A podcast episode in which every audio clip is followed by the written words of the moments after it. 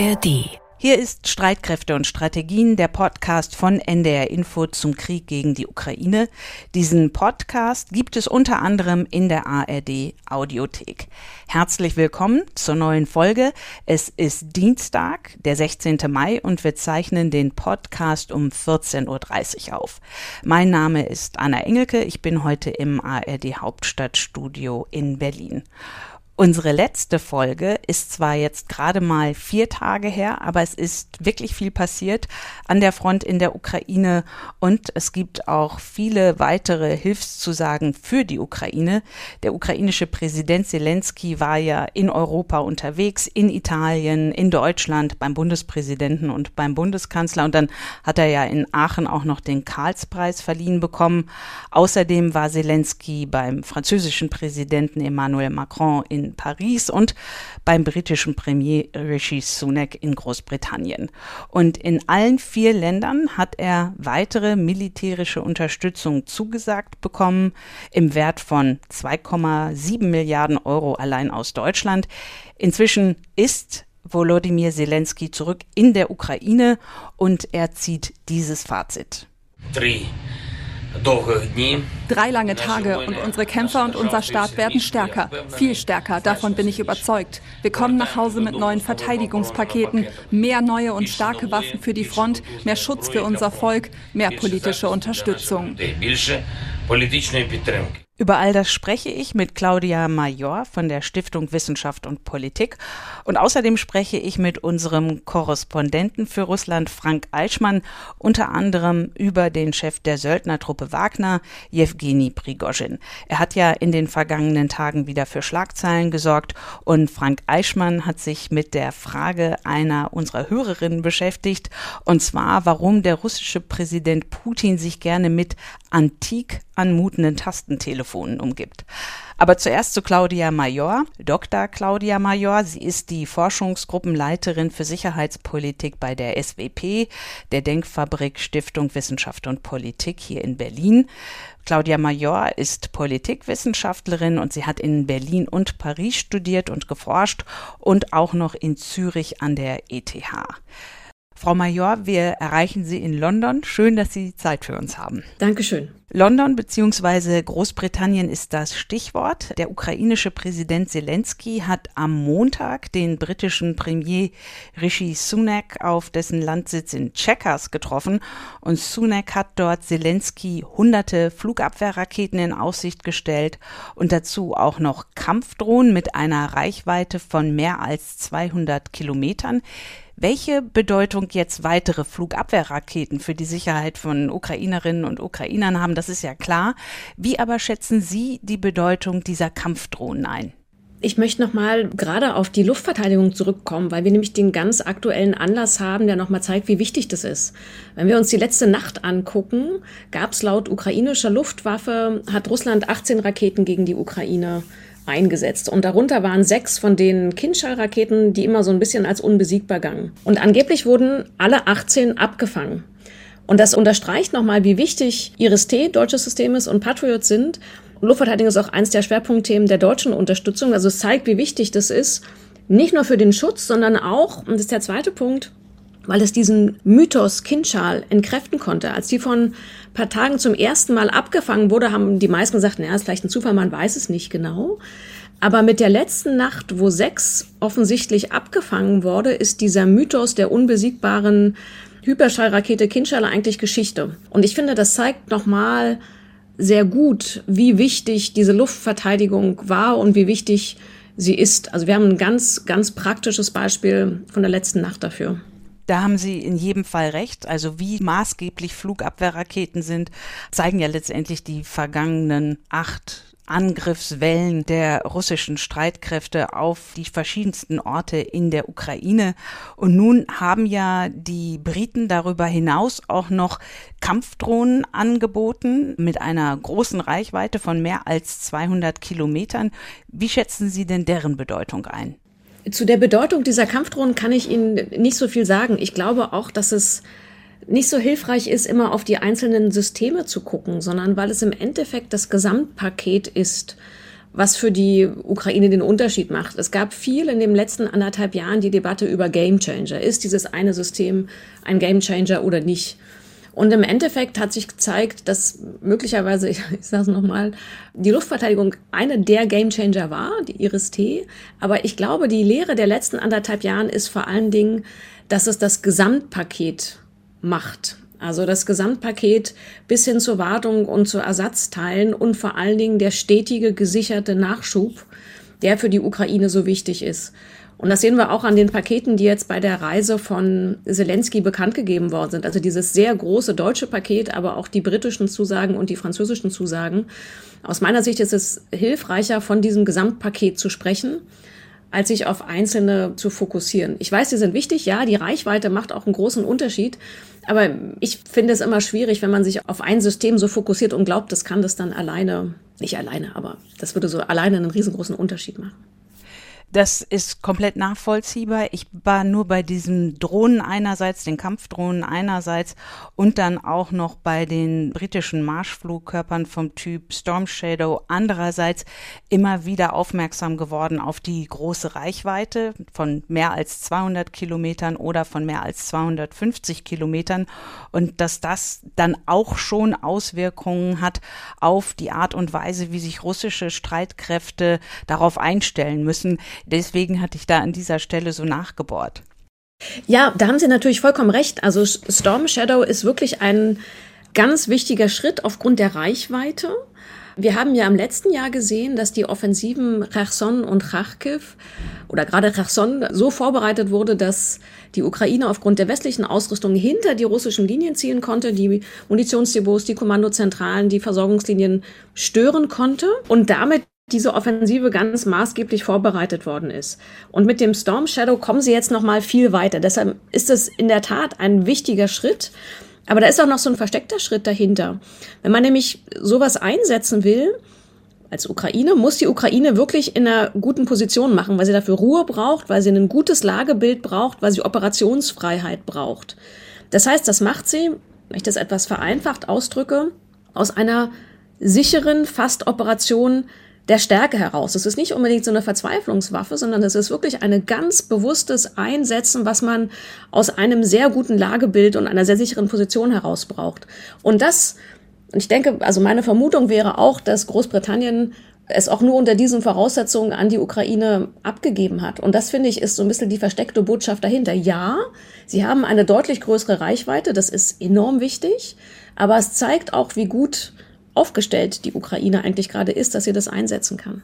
Sie haben gerade schon das äh, Unterstützungspaket aus Deutschland erwähnt. Darauf würde ich gerne mit Ihnen schauen. Das ist ja insgesamt 2,7 Milliarden Euro schwer und soll sowas beinhalten wie Leopard 1 Kampfpanzer, die Vorgänger vom Leopard 2, außerdem weitere Flugabwehrpanzer vom Typ Gepard, die ja bisher auch schon sehr erfolgreich von den ukrainischen Streitkräften eingesetzt wurden und dann die von Ihnen auch schon erwähnten Flugabwehrsysteme Iris-T, die ja die Bundeswehr noch nicht mal hat, aber die, wo sie ja, glaube ich, schon zwei an die Ukraine abgegeben hat und jetzt weitere vier angeboten hat und dann auch noch 100 gepanzerte Fahrzeuge und Munition. Was halten Sie denn von diesem Paket? Also ich finde, dass es ein enorm bemerkenswertes ist. Es ist wohl das größte seit Kriegsbeginn. Und es ist natürlich perfekt getimt mit der Verleihung des Karlspreises an Zelensky. Interessant finde ich daran, also einmal die wirklich beeindruckende Größe. Bemerkenswert ist, dass es den bisherigen Unterstützungsschwerpunkten folgt. Also Deutschland hat ja versucht, sich auf bestimmte Themen zu konzentrieren. Das ist Artillerie, Luftverteidigung und gepanzerte Gefechtsfahrzeuge und Pionierfähigkeiten. Und das zieht sich wie so ein roter Faden durch die Liste, die Sie ja eben auch vorgelesen haben. Was ich noch interessant finde, ist, dass es aus Industriebeständen kommt oder aus der Industrieproduktion. Es ist also nicht die aktiven Bestände der Bundeswehr, wie die Leopard-Lieferungen vom Anfang des Jahres, sondern das sind alte Bestände. Also es trifft die Bundeswehr nicht ganz so stark. Aber das zieht so ein bisschen so einen Schlussstrich für mich unter die teilweise sehr schwierige Art der Lieferung im letzten Jahr, wo das immer so ein bisschen zögerlich und widerwillig erschien und auch die Beziehung zur Ukraine nicht ganz so einfach war. Wir erinnern uns daran, dass Steinmeier ausgeladen wurde, dass Scholz lange nicht nach Kiew reisen wollte, dass die Rede von Zelensky vom Bundestag letztes Jahr auch nicht so super lief. Und der Eindruck ist jetzt, dass es wie so eine neue Atmosphäre gibt, wo sowohl politisch die Beziehung deutlich besser kommt, das konnte man an den Besuchen letzte Woche sehen, wo aber auch militärisch auf einmal jetzt ein Riesenpaket auf den Tisch gelegt wird, ohne die die ganzen Begründungen, die wir vom letzten Jahr noch hatten, es ist zu schwierig und es ist zu kompliziert und es ist eskalatorisch, das zählt irgendwie nicht mehr. Und für mich hat das deshalb eine sehr andere politische Natur, die für mich auf eine deutlich langfristigere Unterstützungsperspektive hinspielt. Es hat sich schon angedeutet, wenn ich es noch ergänzen darf, es hat sich schon angedeutet über die letzten Wochen. Da gab es mehrere positive Hinweise. Also die sehr schnelle Genehmigung der MiG-29, dass die weitergeliefert werden dürfen an die Ukraine, die Leopard-Lieferungen. Also da ist so ein, aus meiner Wahrnehmung her so ein positiver Spin drinne und halt eine langfristige Unterstützungsperspektive. Frau Major, Sie sprechen sich ja schon seit einem Jahr dafür aus, dass die Bundesregierung äh, die Ukrainer kräftiger unterstützen soll. Und Sie haben ja auch aus Ihrer Unzufriedenheit darüber keinen Hehl gemacht. Und jetzt stellen Sie diese positive Wendung fest. Haben Sie auch eine Erklärung dafür? Das ist immer schwer zu sagen. Und ich möchte da ungern spekulieren. Können jetzt alle versuchen, irgendwas reinzulesen. Aber im Endeffekt wissen wir es nicht. Ich finde das sehr positiv. Zumindest eine Sache kann man von außen ja sehr klar wahrnehmen. Das ist der Wechsel der Minister im Verteidigungsministerium. Das andere ist, glaube ich, zu weiten Teilen Spekulation. Okay, dann will ich da auch weiter gar nicht nachbohren, aber ich teile Ihre Einschätzung von dem, wie man Olaf Scholz gesehen hat jetzt am Sonntag bei der Pressekonferenz gemeinsam mit Zelensky, dass das eine ganz andere Vertrautheit war, als wir das zum Beispiel noch im Februar gesehen haben, als Olaf Scholz in Paris bei Macron auch Zelensky getroffen hat. Wobei das waren auch nur ganz kurze Bildausschnitte, die wir damals gesehen haben. Aber nochmal auf die Pressekonferenz zu kommen an diesem Sonntag. Dort hat ja der ukrainische Präsident Zelensky gesagt, er möchte gerne eine Kampfflugzeugkoalition bilden.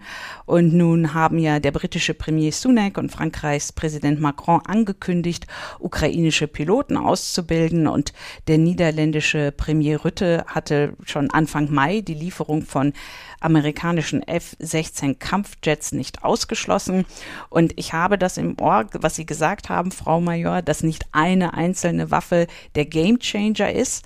Aber mit Blick auf die Kampfflugzeuge sehen Sie da zumindest jetzt eine Bewegung mit Blick auf die Ukraine, dass die Ukraine doch bald Kampfflugzeuge westlicher Bauart bekommen könnte. Ja, ich sehe da ganz klar eine Bewegung. Sowohl Frankreich als auch Großbritannien haben angekündigt, dass die, die Ausbildung beginnen wird diesen Sommer.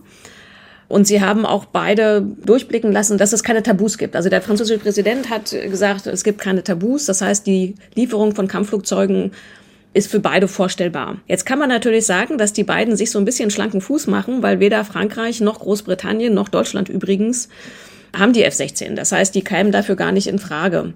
Aber ich glaube, es geht erstmal um die prinzipielle Botschaft, das ist vorstellbar. Und das ist natürlich auch symbolisch eine wichtige Botschaft, weil es eine langfristige Unterstützung, Perspektive für die Ukraine aufzeigt. Die Ausbildung der Piloten dauert lange. Die müssen diese Maschine im Luftraum bewegen können und dann müssen sie im Gefecht einsetzen können. Das dauert nicht ein paar Wochen, das dauert Monate und länger. Und deswegen ist diese Zusage zu sagen, wir machen das jetzt, wir beginnen das Training, wir bilden sie aus, die Zusage letztlich auch, wir bleiben lange dabei. Und technisch gesehen, wenn man auf die F-16 geht, ist es natürlich auch die Integration von westlichem Material in die ukrainischen Streitkräfte. Also die F-16 ist so ein bisschen das Arbeitspferd der NATO-Luftstreitkräfte. Also die Amerikaner fliegen sie, die Belgier, Dänemark, Niederlande, Portugal, Rumänien, das ist eine ganze lange Liste. Das heißt, es gibt große Bestände und einige Länder haben auch schon in Aussicht gestellt, dass sie bereit wären, sie abzugeben. Die Niederlande haben das im Januar, glaube ich, mal gesagt, weil sie die F-16E ausphasen, also raus aus dem Betrieb nehmen, weil sie die F-35 einführen werden. Also es ist politisch einfach ein super wichtiges Thema, dass sie sagen, wir bilden aus, und wir finden, also ich glaube, Sunak hat sogar gesagt, wir bauen eine F-16-Koalition auf, so ein bisschen vergleichbar mit der Leopard-Koalition, also all der Länder, die bereit sind und sich zusammenschließen, um Leopard zu liefern. Also ich finde, das ist ein sehr starkes Signal. Kommen wir von diesem starken Signal mit Blick auf die Zukunft in die Gegenwart und gehen wir in die Ukraine an die Front. Ukrainische Truppen haben jetzt ja offenbar einiges an Gelände rund um Bachmut zurückgewonnen im Osten der Ukraine. Und dann haben wir an diesem Wochenende Nachrichten gehört, dass auf dem russisch besetzten Gebiet über Lugansk zwei russische Hubschrauber abgestürzt oder abgeschossen wurden, auch zwei russische Flugzeuge. Es gibt Explosionen von von russischen Treibstoffdepots und Schäden an russischen Gleisen. Fallen all diese Vorkommnisse noch darunter, die ukrainische Offensive vorzubereiten? Sind das sogenannte Shaping Operations? Shaping Operations ist ja so ein, so ein Catch-all-Begriff. Das kann ja von Aufklärungsdaten sichten bis Angriffe auf Kommandozentralen oder das, was Sie eben beschrieben haben, das kann eigentlich alles sein. Und das hat die Ukraine die letzten sechs Monate schon gemacht. Das ist also nichts Neues. Ich glaube, dass wir, wenn wir ganz ehrlich sind, müssen wir immer wieder sagen, wir wissen es nicht. Und müssen immer wieder sagen, was die Grenzen unserer Gewissheit sind. Ich glaube, wir werden es erst im Nachhinein wissen. Also die ukrainischen Gewinne bei Bachmut, die Sie auch angesprochen haben, wir sehen immer nur einen Ausschnitt. Und wir können es erst im Nachhinein wirklich einordnen. Es sieht so aus, aber ganz ehrlich, ich glaube, wir werden es erst im Nachhinein wissen, ob das Shaping Operations waren, ob das der Beginn der Gegenoffensive, wenn es ja davon ausgegangen, dass es mehrere kleine sind. Im Moment wissen wir es nicht. Wir beobachten das. Wir beobachten auch noch andere Zeichen, beispielsweise, dass die Angriffe auf Aufklärungsradare und anderes russisches elektronisches Kriegsgerät, dass die zugenommen haben. Seit November sind die ukrainischen Truppen über den Dnieper und haben da offensichtlich stabile Nachschublinien aufbauen können. Also wir haben ganz viele kleine Zeichen, aber im Endeffekt werden wir es wahrscheinlich erst im Nachhinein wissen, ob das der Beginn der Offensive war oder ob das alles noch Vorbereitungsschritte waren. Dann gucken wir doch darauf, wie vorbereitet die Ukrainer in eine wie auch immer geartete Offensive gehen oder sich vielleicht auch schon darin befinden. Sie und ich, wir haben ja schon über die neuesten Unterstützungspakete gesprochen, nicht nur aus Deutschland, sondern auch aus den anderen westlichen Staaten. Und wenn man aber jetzt auch noch auf die Unterstützung, die militärische Unterstützung und die militärischen Hilfen schaut aus den vergangenen Monaten, auch aus den USA, sind die ukrainischen Streitkräfte gut gerüstet für eine mögliche Offensive um ihr Gebiet zurückzuerobern? Sie sind gut gerüstet und ausgebildet, aber ob es genug ist, kann ich nicht einschätzen. Also die Ukraine hat ja acht neue Brigaden aufgestellt und 40.000 neuen Soldaten, die sind im Westen ausgebildet worden. Die haben das westliche System eingeführt und haben aus all diesen kleinen Puzzleteilen jetzt Kampfverbände aufgebaut. Das ist eine riesengroße Aufgabe das in so kurzer Zeit zu machen. Sie haben sehr viel westliches Material erhalten. Die Ausbildung hatte ich schon erwähnt. Das heißt, sie sind sehr gut vorbereitet. Wir müssen aber auch sagen, dass die russischen Verteidigungslinien, gerade dort im, im Süden Saporizhia, Cherson, wo die Angriffe erwartet werden, sehr, sehr stark sind. Also da haben Sie ja auch schon drüber gesprochen, diese Drachenzähne, die Betonblöcke, die Schützengräben, die Minenfelder, die Stacheldrahtbarrikaden, die Panzerabwehrgräben. Das heißt, es ist eine andere Situation als bei den ukrainischen Offensiven in Cherson, wo mehr oder weniger die russischen Truppen zum Abzug gezwungen haben oder ausgehungert haben oder die Überraschungsangriffe in Kharkiv. Das heißt, es ist eine ganz andere Lage und wir müssen davon ausgehen, dass die ersten Stunden, ersten Tage extrem verlustreich und blutig sein werden. Und deswegen kann man sagen, ja, sie sind sehr gut ausgerüstet, sie sind sehr gut ausgebildet, aber die Aufgabe, die vor ihnen liegt, ist enorm groß. Die Aufgabe, die vor den ukrainischen Streitkräften liegt, ist Krieg führen. Und Sie haben das ja gerade auch schon plastisch beschrieben, was das bedeutet. Und Sie haben in unserem Vorgespräch gesagt, Krieg führen sei ein Teil der Verhandlung. Das klingt beim ersten Mal hören seltsam. Können Sie uns den Zusammenhang erklären zwischen Krieg führen und Verhandlungen? Das klingt in der Tat sehr irritierend, dessen bin ich mir bewusst. Gehen wir noch mal einen Schritt zurück. Wir sagen ganz vereinfacht, dass Kriege enden, wenn eine Seite gewinnt. Das ist sehr selten. Das ist etwa ein Fünftel der Fälle, dass Kriege wirklich mit einem eindeutigen Sieg enden. Zweitens, wenn beide Seiten nicht mehr können und mehr Erfolg sich versprechen, wenn sie aufhören, als man weitermachen. Und das Dritte ist, wenn es politische Veränderungen gibt, die dazu führen, dass sich die Prioritäten verschieben. Also dass der Krieg nicht mehr so wichtig wird und möglicherweise beendet werden kann. Und wir haben momentan keins von den drei Szenarien. Keiner hat klar gewonnen. Beide Seiten können noch oder hoffen noch, dass sie ihre Ziele erreichen können und wir haben keine Veränderungen in den politischen Zielen. Aber die Verhandlungen oder Waffenstillstandsverhandlungen beginnen in der Regel erst dann, wenn die Kriegsparteien erkennen, wir haben mehr davon, wenn wir aufhören, als wenn wir weitermachen. Und deswegen sage ich, Kriegsführen gehört zu Verhandlungsprozessen. Wenn nämlich auf genau diesen Punkt, wo beide Seiten bereit sind zu sagen, wir halten an, wir hören auf, weil wir haben mehr davon, wenn wir aufhören, weil wir auf diesen Punkt de facto hinarbeiten. Das klingt abstrakt, das klingt auch sehr brutal, aber es ist einfach nur als Hinweis gemeint, dass wir irgendwann an einen Punkt kommen können, ein Moment, wo wir auch von außen eine Verhandlungslösung unterstützen können. Das Schwierige dabei daran ist, dass in der Regel der Verlierer entscheidet, wann der Krieg endet und Stopp sagt, vereinfacht formuliert. Aber wenn Russland sich eingräbt und keine Waffenstillstandsverhandlungen oder ähnliches aufnehmen möchte, weil es mit dem schlechten Krieg, wo sich nichts bewegt, eigentlich ganz gut fährt, weil ja Waffenstillstandsverhandlungen der ganzen Welt zeigen würden, dass sie ihre Ziele nicht erreicht haben. Wenn wir von diesem Szenario ausgehen, kann das sich trotzdem noch sehr, sehr, sehr, sehr lange hinziehen. Und dann ist natürlich die Frage, wie die westlichen Staaten reagieren. Der Faktor Zeit ist ein Faktor, der eher auf der Seite Putins zum Vorteil gereicht als auf der Seite des Westens. Und Sie, Frau Major, gehen ja auch eher davon aus, dass die Kämpfe in der Ukraine länger dauern werden. Sie gucken mit Sorge auf die nächsten Jahre, wo ja auch einige Wahlen anstehen. Also einmal Ende 2024 die Präsidentschaftswahl in den USA oder die Europawahl im nächsten Frühjahr. Mit welcher Sorge gucken Sie auf welche Wahl? Ich gucke mit, mit großer Sorge auf, auf verschiedene Wahlen. Also natürlich die US-Wahl, weil die USA für die politische und militärische Unterstützung für die Ukraine entscheidend sind, weil sie aber auch sehr stark dazu beitragen, diesen transatlantischen europäischen Zusammenhalt zu halten. Ich blicke aber auch mit Sorge auf die Wahlen in, zum Europäischen Parlament, weil auch da Unterschiede, Konflikte auftreten können. Wir können aber auch zu uns nach Hause gucken und sagen, dass wir demnächst Landtagswahlen haben in drei Bundesländern, wo momentan die AfD in allen drei Ländern sehr gut vertreten ist oder führend ist und auch die Frage ist, wie sich das auf unsere politischen Debatten auswirkt. Also die Kernidee dahinter ist, wie langfristig belastbar ist die finanzielle, humanitäre und militärische Unterstützung der westlichen Staaten für die Ukraine. Wenn sich da politisch was verändert, wenn wir einen US-Präsidenten Trump oder DeSantis haben, bleibt es bei der Unterstützung oder nicht.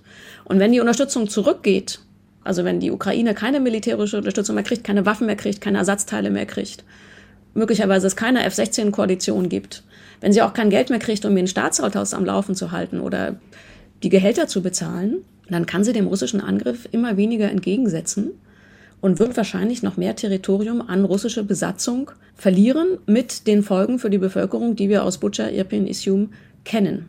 Also nicht die Wahlen besorgen mich, sondern die möglichen politischen Folgen der Wahlausgänge. Aber es gibt noch einen anderen Punkt, den ich interessant finde, den ich vielleicht noch anbringen kann, wenn wir auf größere Linien gucken. Was ich sehr interessant fand, war in den letzten Tagen und Wochen die Rolle Chinas. Der chinesische Sondergesandte für die Ukraine ist jetzt zu mehreren Besuchen in Europa unterwegs. Also er geht in die Ukraine, Russland, Polen, Deutschland und Frankreich, glaube ich. Das ist ein ehemaliger Diplomat, der lange in Moskau auf Posten war. Also Russland auch sehr gut kennt. Und China scheint mehr und mehr darin zu investieren.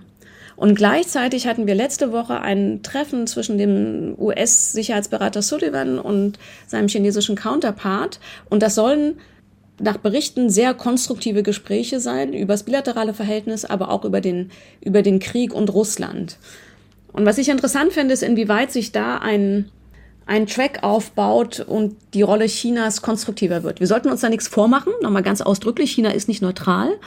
Der Zwölf-Punkte-Plan hat russische Talking Points übernommen. Die Rüstungskooperation China und Russland ist nochmal gestärkt worden.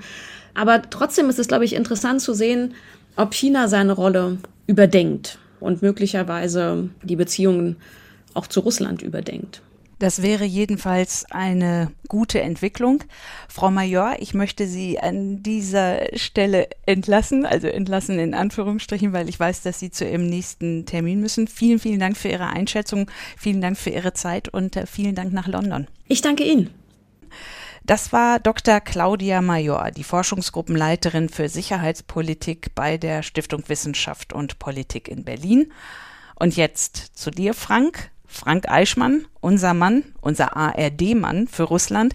Er war Ende der 90er und Anfang der 2000er Jahre das erste Mal Korrespondent in Moskau und seitdem ist er immer wieder dort und nun ist Frank Eichmann seit Februar für Russland zuständig. Frank, wir haben uns heute verabredet, weil du netterweise einer Frage einer unserer Hörerinnen nachgegangen bist und äh, dazu kommen wir später. Lass uns erst über Jewgeni Prigozhin sprechen, den Chef der Söldnertruppe Wagner. Prigozhin beschäftigt uns fast in jeder Folge unseres Podcasts und so auch jetzt. Am Montag ist eine Geschichte der Washington Post bekannt geworden, wonach Prigozhin dem ukrainischen Geheimdienst angeboten haben soll, russische Stellungen zu verraten. Und zwar im Gegenzug dafür, dass sich die ukrainischen Streitkräfte aus der umkämpften Stadt Bachmut im Osten der Ukraine zurückziehen. Und in dem Bericht der Washington Post heißt es, der ukrainische Geheimdienst habe dieses Angebot von Prigozhin abgelehnt. Frank, was sagt denn der Chef der Wagner-Truppe selbst dazu? Er sagt, dass seine Feinde so viel Scheiße über ihm ausgießen, wie sie nur können. Damit meint er die Feinde im eigenen Land. Das war mal so ein Zitat von seinem Telegram-Kanal. Es gab mehrere davon. Die recht fäkale Sprache, die richtet sich bei Prigozhin ja auch schon traditionell, du hast es erwähnt, immer wieder Thema gegen die Elite in Moskau. Die lässt es sich gut gehen. In der Ukraine wird gekämpft und gestorben. Und was nun die Standorte angeht, mal so eher inhaltlich hat er argumentiert, das sei in einem modernen Krieg Krieg völlig überflüssig, das einem Geheimdienst weiterzugeben, denn es gäbe detaillierte, hochauflösende Satellitenbilder, die aktuell seien und da könne man die Standorte doch sehr, sehr genau herausfinden. Und gestern gab es auch noch so eine Art Absolution vom wichtigsten Pressesprecher Russlands, das ist Dmitri Peskov, Sprecher des russischen Präsidenten, der gesagt hat, die Berichte der Washington Post, na, die sehen doch nach weiterer Ente aus. Zitat, leider haben selbst angesehene Publikationen in den letzten Jahren nicht davor zurückgeschreckt. Also, dass das Verhältnis zwischen Prigozhin und der russischen Militärführung legendär schlecht ist, ist ja bekannt, du hast es auch erwähnt. Aber wäre es überhaupt vorstellbar, dass Prigozhin die Stellung russischer Soldaten verrät? Also, Prigozhin würde damit ja letztlich auch den russischen Präsidenten Putin verraten. Und das ist ja doch nun mal so der einzige in der Führung in Moskau, den er respektiert, oder? Ja, so ist es. Und deswegen hat er ja auch den Satz dementiert, von dem es dann hieß, äh, damit habe er Putin gemeint, der glückliche Opa, bei dem sich herausstellen könnte, dass es doch ein Arschloch ist. Da meinte also Prigozhin, so sagt er selber, vielleicht den Herrn Gerasimov, den Generalstabschef, gegen den, gegen Shoigu in der Tat poltert er immer wieder zu wenig Munition. Es hat ja sogar dieses Rückzugsultimatum gegeben. Aber Prigozhin ist eben mit seinem Militärunternehmen neben der Armee wegen seines aggressiven Vorgehens so wichtig, dass auch diese Ausfälle bislang geduldet werden. Wir sehen einen Kampf hinter den Kulissen wenn wir mal unterstellen, dass diese lautstarken Schuldzuweisungen und Beschimpfungen ebenso gemeint sind und nicht psychologische Kriegsführung sind, um sich künstlich schwach zu zeichnen, aber das wirkt jetzt wirklich nicht so. Für Putin gilt Prigozhin immer noch als ein Mann, A, ein Mann aus früheren Zeiten, ein Vertrauter, Putins Koch, da habt ihr sicher auch schon öfter drüber geredet. Aber für Putin hat er eben auch den Vorteil, Putin schlichtet und steuert die Untergebenen und ganz nebenbei meldet dann von denen niemand Ambitionen an auf das höchste Staatsamt. Und Putin hält sich den Rücken insofern auch frei, als dass er, wenn es dann wirklich überhaupt nicht läuft, militärisch Leute hat, die er entlassen oder diskreditieren kann. Du hast das gerade schon gesagt, Militärunternehmen, also diese Söldner sind Militärunternehmen, die eigentlich in dem Sinne nicht legal sind, aber dennoch gibt es ja diese Militärunternehmen in Russland. Und damit kommen wir dann auch langsam auf die Mail unserer Hörerin. Sie hat nämlich zwei Fragen. Und zum einen möchte sie wissen, welche anderen Söldnergruppen es neben Prigoschins Wagner-Söldner noch gibt, also noch welche weiteren Militärunternehmen. Welche sind das und wie einflussreich sind die? Also es gibt keine exakte detaillierte Liste, wie sie heißen, wie viele Mitglieder sie haben, wo sie kämpfen im In- und Ausland, also hauptsächlich natürlich im Ausland, aber wo genau und wie einflussreich sie nun sind. Über den jüngsten Zugang ist allerdings doch erstaunlich breit berichtet worden. PMC, das ist ja so der englische Begriff, PMC, also das private Militärunternehmen Patok im Februar zugelassen. Das ist das Unternehmen von Gazprom Neft. Es gibt weitere, Redut oder Patriot oder Patriot. Aber das eigentlich Interessante, du hast es im Halbsatz gesagt und ich würde das wirklich nochmal betonen, weil es wirklich der Kern, das große Fragezeichen ist bei diesen CVKs oder PMCs. Es darf sie nicht geben. Gestern hat Viktor Sobolev darauf hingewiesen, der ist Generalleutnant AD und in der Duma Mitglied im Verteidigungsausschuss, also schon wichtiger Politiker. Und der hat gesagt, russische Militärangehörige, die sich entscheiden, in die Reihen privater Militärunternehmen, und er hat da Wagner angesprochen, einzutreten, die riskieren bis zu 15 Jahre Gefängnis. Und jetzt kommt das Zitat, diese PMCs, das sind illegale bewaffnete Formationen. Es ist nicht klar, wo sie registriert sind und was sie eigentlich tun. Aber Wagner gibt es seit 2014, viele andere auch, die gehören unterschiedlichen Strukturen oder Akteuren an. Und naja, die sind so wichtig auch deshalb, weil, wenn sie eingesetzt werden, eben keine staatliche Struktur im Einsatz ist, sondern ein Privatunternehmen. Und im Fall des Falles kann man immer dementieren, dass der Staat irgendetwas mit dem Einsatz zu tun hat.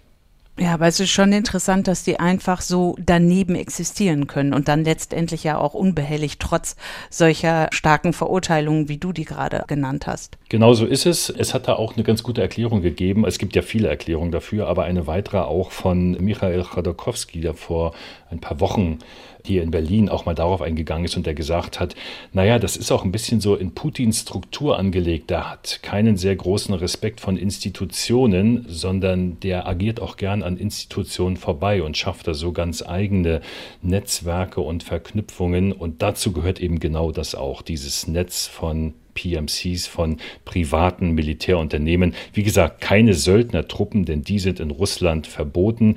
PMC, das scheint irgendwie gerade noch so durchzugehen. Und wir sind ja an einem Punkt, an dem Prigozhin, der Wagner-Chef, auf dem Telegram-Kanal im Fernsehen zitiert wird dann auch mit der Forderung, Armee, schick mir Waffen, wir haben zu wenig. Und dann sagt Shoigu, ja, wir schicken die jetzt Waffen. Also die haben schon in der Tat Einfluss, erstaunlich für Organisationen, die es gar nicht geben dürfte. Ja, es ist wirklich interessant. Das war die eine Frage unserer mhm. Hörerin, also die verschiedenen Söldnergruppen, ich nenne sie jetzt trotzdem mal Söldnergruppen, weil sie sind es ja letztendlich auch. Die zweite Frage unserer Hörerin beschäftigt sich mit Putins Telefonen. Da sind wir aufmerksam geworden, als wir die Mail bekommen haben. Unsere Hörerin schreibt, als Putin den Angriff auf die Ukraine erklärt, sitzt er an einem Schreibtisch. Darauf stehen lauter Telefone und ich glaube auch Faxgeräte. Was haben die ganzen Telefone zu sagen? Das fragt unsere Hörerin und dann fährt sie in ihrer Mail Mail fort.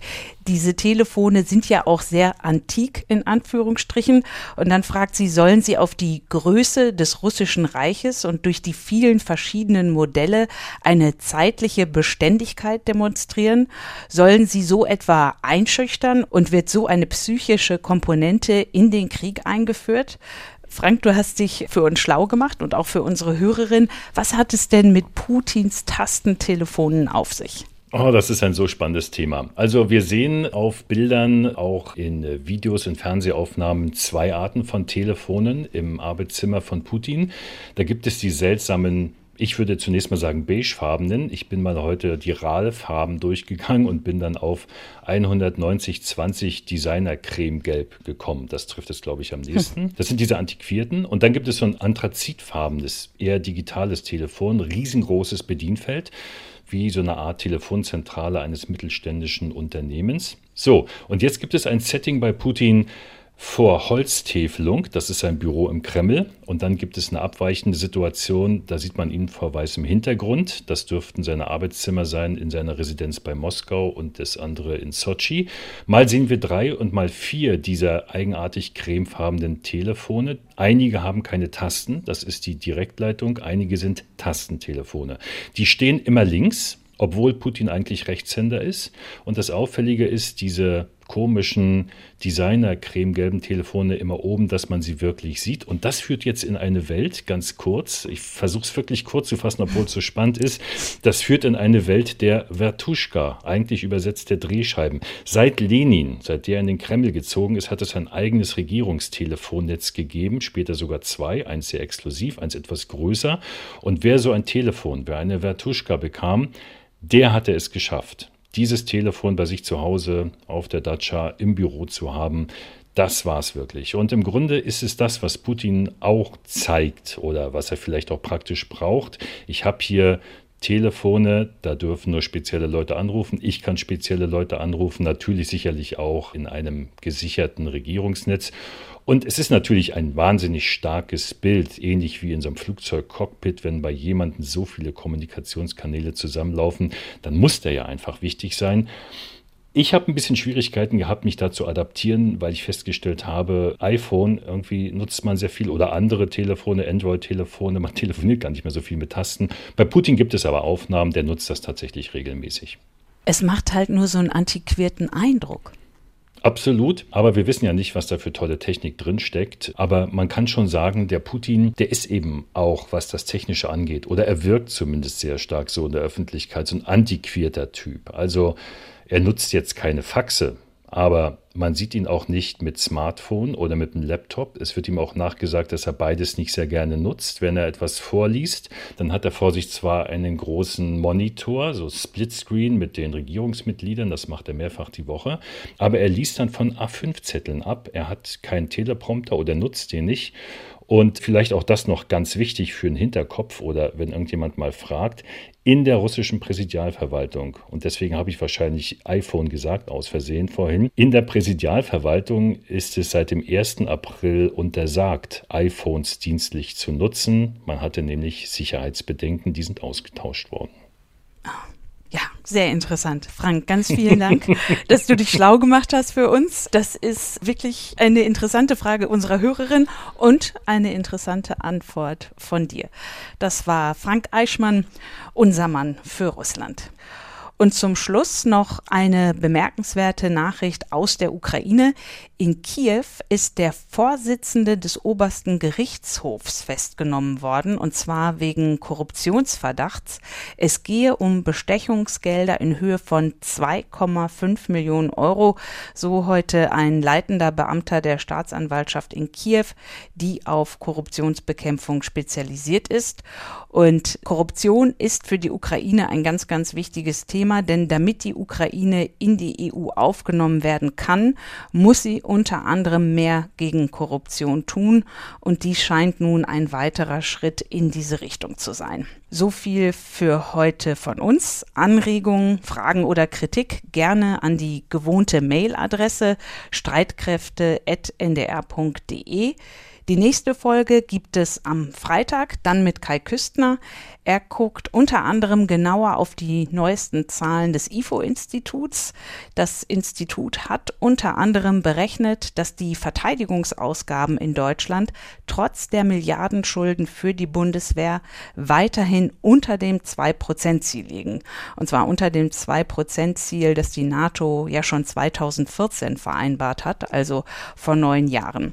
Und zwar liegen die deutschen Verteidigungsausgaben bei 1,6 Prozent der Gesamtwirtschaft. Mehr dazu am Freitag mit Kai.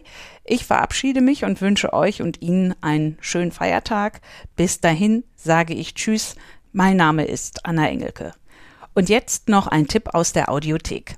Hallo, ich bin Ingo Zamperoni von den ARD Tagesthemen. Im Podcast Amerika, wir müssen reden, spreche ich alle zwei Wochen mit meiner Frau Jiffer über das, was die USA und das transatlantische Verhältnis im Allgemeinen bewegt. Denn ähnlich wie das Land ist auch meine amerikanische Familie gespalten. Mein Schwiegervater etwa wählt Trump und die Republikaner, meine Frau ist von den Argumenten der Demokraten überzeugt. Vor diesem Hintergrund diskutieren wir über Steuern, Abtreibung, über Migration, Waffenrecht oder das komplizierte Wahlrecht. Hört also gerne rein in unseren Podcast, zum Beispiel in der ARD Audiothek.